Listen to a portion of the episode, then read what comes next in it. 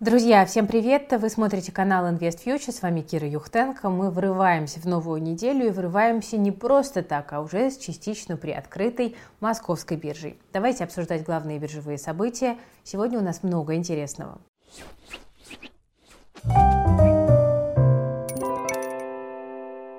Итак, друзья, вы знаете, что Банк России разрешил с понедельника открыть эм, торги облигациями федерального займа, но, правда, обратите внимание, что стоит запрет на короткие продажи. И вот сегодня с 10 до 11 утра, э, собственно говоря, проходил так называемый аукцион открытия, а с 13 до 17, ну вернее до 16.50 проходили уже основные торги, на которые могли прийти и мы, э, частные инвесторы. И что мы видим? Что э, рано утром мы видели доходность по коротким бандам 19-20%, это фактически на уровне ключевой ставки Банка России. По более длинным облигациям утром была доходность 14-16% годовых, что в принципе довольно щедро. Но потом мы видим, что стали подрастать потихонечку цены, и э, доходности пошли на снижение. Хотя, кстати говоря, кривая по-прежнему остается инверсированной, да, то есть короткие банды э, доходнее, чем длинные облигации. И э, вот уже там днем мы видели по коротким бандам 16-18, по более длинным 13-14%. Ну и по большому счету, конечно, это уже не так щедро, это уже не так привлекательно, и по большому счету это уже не может конкурировать с текущими ставками по банковским вкладам. Хотя обратите внимание, что крупные банки потихонечку тоже уже начали ставки по вкладам снижать. Это очень интересно. Ну, по факту мы видим а, на рынке ОФЗ ситуацию такую. Есть центральный банк, крупный покупатель, который выставлял э, сегодня большие заявки и поддерживал рынки. При этом Центральный банк не разрешает проводить короткие продажи, ну а нерезиденты остаются заблокированными, то есть они свои облигации продать не могут. Вот э, ЦБ опубликовал данные на 1 февраля о том, что нерезиденты владели ОФЗ на 3 триллиона рублей, при том, что общий объем рынка составляет 15,5 триллионов рублей вот на 1 февраля. Э, в принципе, достаточно существенная доля, но при этом выйти они как бы не очень могут. Ну, мы не знаем, какие актуальные реальные цифры, но порядок примерно понятен. Поэтому ЦБ совершенно очевидно, конечно, рынок сегодня поддерживал, чтобы избежать какой-то паники, ну и поддерживал, в принципе, достаточно успешно. Я сегодня ОФЗ не покупала, хотя у меня, в принципе, есть рублевый кэш, который я бы там припарковала. Но, на мой взгляд, пока вот с текущими доходностями, которые мы видим, ну, ОФЗ как бы не выглядит э, как-то интереснее, чем вклады. И я предполагаю, что с учетом рисков, которые сохраняются, мы можем э, все-таки увидеть э, более низкие цены и более высокие доходности. И вот уже тогда э, я, возможно, присмотрюсь к покупке. Эм, расскажите, напишите в комментариях, как у вас дела, покупали ли вы сегодня облигации. Друзья, в новой реальности мы продолжаем пользоваться магазинами. Вне зависимости от цен нам с вами нужны продукты и вещи. Ну и, конечно, сейчас хочется сэкономить на покупках. Например, это можно сделать при помощи дисконтных карт. И наверняка вы сталкивались с такой ситуацией. В магазине можно купить товар с большой скидкой, но для этого нужна клубная карточка. И далеко не всегда получится сразу оформить ее на кассе или попросить у случайного покупателя, как это часто делаю я. Сэкономить помогут разработчики кошелька – Ребята сделали мобильное приложение, в котором можно абсолютно безопасно хранить свои дисконтные карты и бесплатно оформлять множество новых. Для того, чтобы добавить карты, нужно отсканировать их с двух сторон через приложение – Система сохранит все данные под защитой, потому что приложение сертифицировано по современным международным стандартам безопасности. Ну а главное, носить с собой пластик больше не нужно. На кассе достаточно просто показать свой мобильный телефон. Новые карточки оформляются за пару кликов, достаточно найти магазин в каталоге и выпустить дисконтную карту. Кроме того, многие партнеры кошелька дарят приветственные бонусы для пользователей приложения, что тоже приятно. Друзья, рекомендую попробовать вам кошелек, Работать с ним действительно очень удобно. Скачать приложение для iPhone или Android вы можете по ссылкам в описании к этому видео. Приятного использования. Ну, собственно, облигации уже открылись. Когда откроется торговля акциями на московской бирже, пока абсолютно непонятно, и вполне возможно, что она останется заблокированной еще не один день. Но интересно, что вот, допустим, в БКС сегодня провели опрос среди частных инвесторов, там было тысяча человек опрошено, он показал, что 57% частных инвесторов после открытия торгов акциями на московской бирже будут готовы покупать акции российских компаний. Облигации готовы покупать 41%. При этом менее 10% частных инвесторов готовы продавать российские акции и облигации на текущих уровнях, да, потому что напуганы стрессом, это, кстати, немного. А, и при этом 20% готовы продавать американские акции, то есть больше. Я допускаю, что это связано в том числе с регулятивными рисками, да, многие опасаются какой-то заморозки там и так далее. А, и при этом 75% опрошенных заявили, что они готовы покупать ценные бумаги на долгий срок. Если говорить о секторах, то на российском рынке э, верят в сектор природных ресурсов по понятным причинам, потому что пока, по крайней мере, Европа отказаться от э, российских поставок не может на 100%, ну а опасаются за финансовый сектор и девелоперов. На зарубежном рынке опасаются за финансовый сектор, IT и медийный сектор, ну понятно, потому что IT довольно довольно сильно раздуто. В общем, довольно интересные результаты опроса. Я решила тоже э, узнать мнение нашей аудитории, и в моем личном телеграм-канале я тоже запустила маленький опрос, и буду очень рада, если вы примете в нем участие. Ссылочка на мой телеграм-канал, э, Кира Юхтенко меня там зовут, есть в описании к этому видео. Проголосуйте, пожалуйста. Мне хотелось бы, чтобы он был более репрезентативным, потому что ну вот в приведенном опросе там только тысяча человек поучаствовал, у нас точно аудитории больше. Давайте посмотрим, э, как какой консенсус у подписчиков InvestFuture. Ну и также, друзья, очень коротко, но не могу не напомнить, что у нас проходят инвесткомы на ИФ инвестиционные комитеты, где мы как раз проходимся по секторам российской экономики и определяемся, что можно покупать, когда откроется биржа, что покупать не стоит. Вот как раз про девелоперов мы э, недавно говорили, что риски слишком большие, очень детально разбирали этот сектор. 22 марта а, во вторник э, у нас пройдет инвестком по сектору IT и телекомы. Будем разбираться, стоит ли покупать акции VK после блокировки Инстаграма, э, что там с Яндексом, с Ростелекомом, да, и так далее. Тоже очень много вопросов по этому сектору, и наша команда профессиональных аналитиков его разберет. Вы еще успеваете попасть, опять же, ссылочка есть в описании, приходите. Но в целом, друзья, я бы, конечно, не расслаблялась. Почему? Потому что мы не можем быть уверенными в том, что уже введенные санкции – это предел. Вот э, сегодня э, Рейтер пишет, э, ссылаясь на дипломатический источник, что Евросоюз работает над пятым пакетом санкций против России.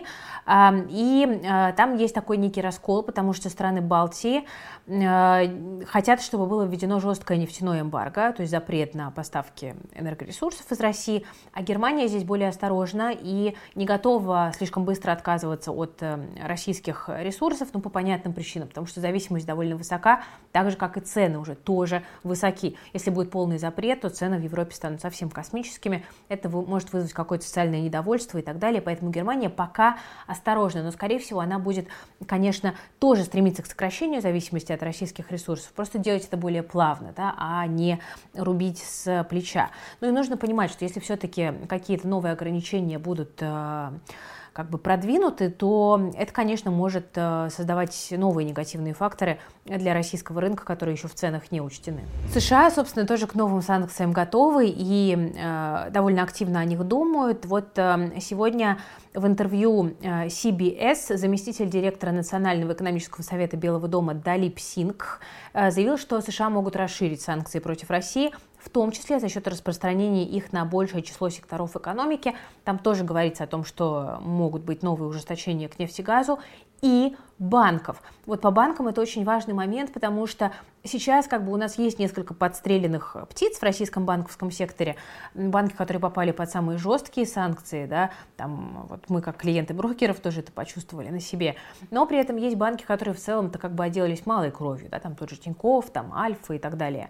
Но мы понимаем, что ситуация может поменяться. И вот это очень важно, потому что как раз-таки, если под жесткие санкции попадут а, практически все ключевые российские банки, вот это может быть достаточно а, больно. Друзья, движемся дальше. Сегодня Тверской суд Москвы принял такое буквально эпохальное решение, признал компанию Мета бывший Facebook, экстремистской организации, постановил запретить ее деятельность в России. Решение должно начать исполняться незамедлительно. А, собственно, блокировке подвергнутся соцсети Facebook и Instagram. Это, по сути, уже произошло э, до э, как бы, судебного решения, э, но как бы, чем важно сегодняшнее решение? Тем, что э, теперь компания Мета не имеет возможности иметь в России представительство и не будут работать никакие форматы монетизации, теперь уже совершенно точно.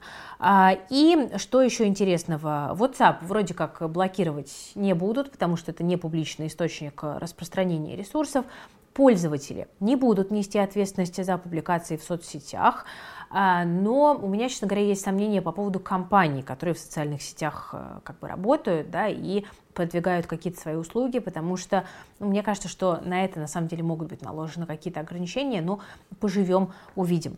А, ну, тут можно было бы как-то пошутить, но в наше время шутить не принято, да и вообще, знаете, мне много чего, может быть, хотелось бы сказать, но сказать этого я не могу, э, поэтому просто констатируем факт и, собственно говоря, тут надо, конечно, отметить, что компания Мета отличилась тоже со своей стороны, потому что, ну, вот эти заявления, конечно, были очень странными. И странно еще и то, что на суде Мета как бы откатила назад и сказала, что да, вообще-то мы как бы никого обижать не хотели, там никакие призывы распространять мы не разрешаем. Ну, действительно странное поведение, как будто бы это прям какая-то специальная провокация, чтобы их заблокировали. Э, тут много вопросов, э, упадет ли э, там выручка компании Мета после этой блокировки. Ну, конечно, нет, потому что там доходы от России, это, по-моему, там одна 50-е, какие-то такие цифры я видела в бизнесе компании. Ну, понятно, что как-то, наверное, справиться. Вот, э, акции меты держать вроде бы можно, но, правда, вот я не очень уверена, что можно э, теперь давать какие-то позитивные аналитические оценки э, по этой э, бумаге. Ну и напоследок, про глобальные рынки тоже хочется поговорить. Нужно сказать, что американский рынок в последние пару дней чувствует себя очень даже неплохо. Но вопрос, насколько долго этот позитив продлится, я, честно говоря, не уверена. И в целом готовлюсь к коррекции на американском рынке тоже.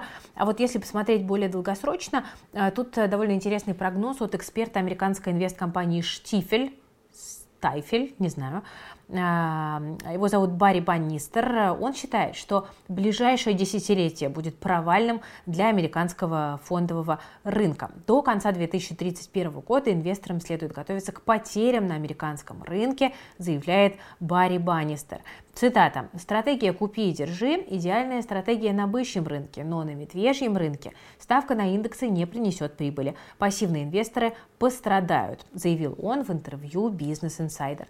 Ну, а, действительно, вот в 2010-х годах среднегодовая доходность индекса S&P 500 составила около 13%, что на самом деле прекрасно. Да? Ничего не делаешь, держишь, зарабатываешь. А, но при этом уже в 2022 году мы видим, что индекс S&P 500 снижается там почти на 8%, NASDAQ и того больше высокотехнологичный. И, кстати, Business Insider напоминает, что десятилетняя отрицательная динамика на американском рынке уже была. А, это 2000-е годы. Тогда среднегодовая доходность широкого рынка равнялась почти минус 1%, потому что началось все с краха доткомов, а закончилось мировым финансовым кризисом. А, и а, Почему вот э, Барри Банистер считает, что нас ждет на 10 лет низкая или даже отрицательная доходность рынка? Он отмечает завышенные оценки акций, серьезные геополитические риски и тот факт, что значительной долей активов владеют частные инвесторы. При этом он отмечает, что некоторые негативные факторы, такие как усиление сбоя в цепочке поставок и высокий рост, рост цен на сырье, уже начали проявляться в этом году. Цитата. «Я бы сказал, что блокировка российских резервов стала таким же переломным моментом, как и отказ Никсона от золотого стандарта в 1971. Это говорит миру о том, что необходимо найти альтернативные резервные валюты для своих активов, отмечает Банистер. Он считает, что на этом фоне может э, могут укрепляться иностранные валюты, например, китайский юань. Но при этом э, есть риски ухудшения взаимоотношений между Китаем и Тайванем. Это добавит негатива в ближайшие годы. И также он допускает, что в этом десятилетии горящей геополитической точкой снова может стать Иран. И э, господин Банистер считает, что э, в ближайшие годы нет смысла просто покупать и держать индекс S&P 500. Стоит вкладывать деньги в реальные альтернативные активы, например, сырьевые товары и недвижимость, а также применять более активные стратегии выбора акций. Также он считает, что акции стоимости обгонят э, акции роста, а зарубежные бумаги обгонят акции США в ближайшие 10 лет.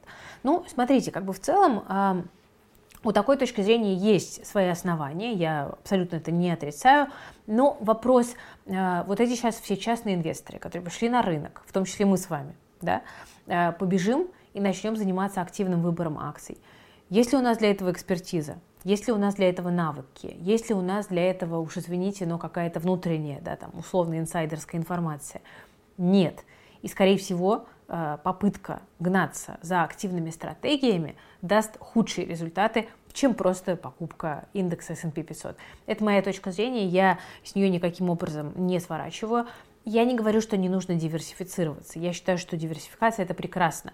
И иметь активы за пределами фондового рынка – это прекрасно, особенно в новой реальности в России.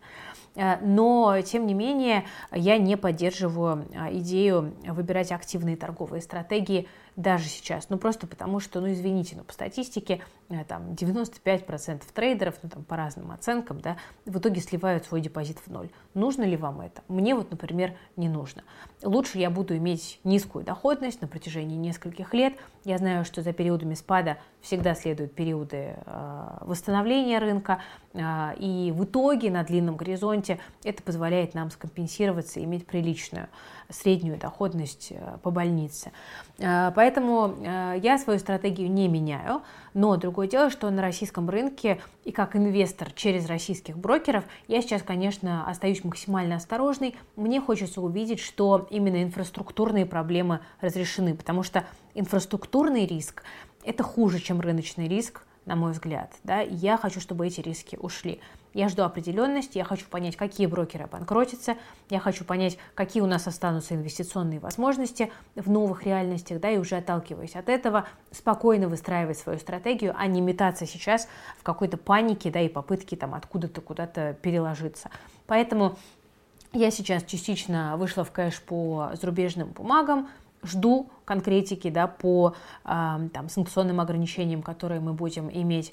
А я сейчас э, держу кэш, да, я не буду бежать прямо на открытии московской биржи покупать российские акции, потому что я хочу дождаться санкционного дна, но, тем не менее, буду внимательно присматриваться и, конечно, искать интересные инвестиционные идеи и вам об этом рассказывать. А, еще раз напоминаю про наши инвест-комитеты на IF+, где мы как раз-таки глубоко разбираем бизнес и влияние санкций на него. Напоминаю про курс по облигациям, который сейчас актуален а, как никогда. А, приходите на IF+, у нас хорошо, у нас полезно, у нас работает целая команда профессионалов. Не я одна, это важно для меня, я хочу это объяснять. IF+, не завязано только на мне. Даже наоборот, э, я горжусь тем, что там работают э, профессионалы, которые имеют больший опыт, чем я, и специализируются на разных конкретных направлениях. В этом и ценность платформы. А еще в том, что там у нас собралось совершенно замечательное сообщество ребят, которые хотят развиваться, которые помогают друг другу, которые дружат, которые встречаются в разных городах. И это, конечно, тоже отдельный, мне кажется, важный бонус того сообщества, той платформы, которую мы создали. Так что добро пожаловать. Ссылка в описании. Ну и не забудьте про опрос у меня в Телеграме. Буду тоже очень благодарна, если вы э, ответите.